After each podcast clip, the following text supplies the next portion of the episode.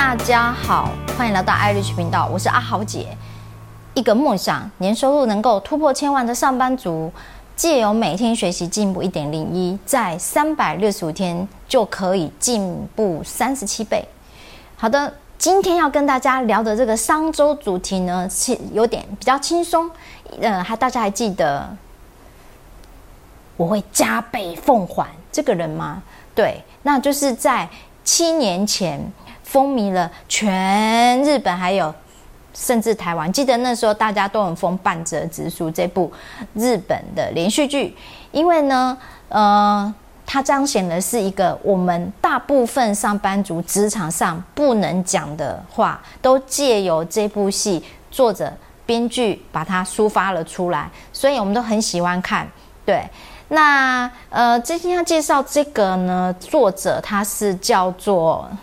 池井户论，不好意思，这个日本名字有点难背。阿浩姐让我看一下小抄，这样子。池井户论其实他本身是一个呃应庆大学的高材生哦，在大学一毕业之后，他直接就考进了三菱银行。在三菱银行这么大间的公司里面，他一进去没多久，其实他就发现这个工作很不适合他。怎么说？他发现整个游戏规则。非常的琐，他的工作内容非常的琐碎、繁复，而且很标准流程，完全没有任何创意发发挥的空间。但是呢，他还是持续做了七年。为什么呢？因为这在这七年之间，他去累积所有他未来创作所需要的材料跟故事。在这七年间，他去拜访超过呃上百家的这个企业。企业他的客户，所以他在这中间累积了很多他的素材。那后来他决定从银行辞职之后，这其实在前面的三年呢，他是过着还蛮刻苦的生活，因为还没有成名嘛。那辞职之后，他一边就是发挥自己原来专长，就写财经文章；另外一边呃，就写自己有兴趣的这些创作。那在他的呃。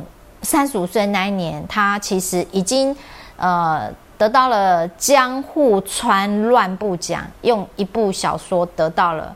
但是在那个时候得奖，他还没有出名哦，而是在得奖之后又继续过了十年，他的这个半泽直树这部小说改编的这个剧本才受到重视之后，他才开始成名。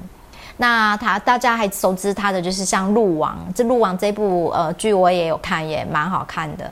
对，那所以呢，就有人问他说：“你真正的这个，如果你真的在职场上的话，看到这样的一个很坏的主管。”诶，其实阿豪姐职场上也有遇过啦，嗯，我不知道你有没有，有的话可以在留言区下面就呃写一下，那你遇过什么样的老板不好不 OK 的老板？对，那就有人问这个呃作者就是池户池井户说，如果是你在职场上，你是不是也会这样痛宰你的上司啊？其实池井户他在在现实生活中，他是一个很务实的人。他说，其实如果是他的话，他个性是不会像半泽直树那么暴躁。不过呢，好好玩的是，他周边的朋友却都在他的身上看到了主角半泽直树的影子。可见呢，自我的认知跟别人看到的，诶，都是会有落差的。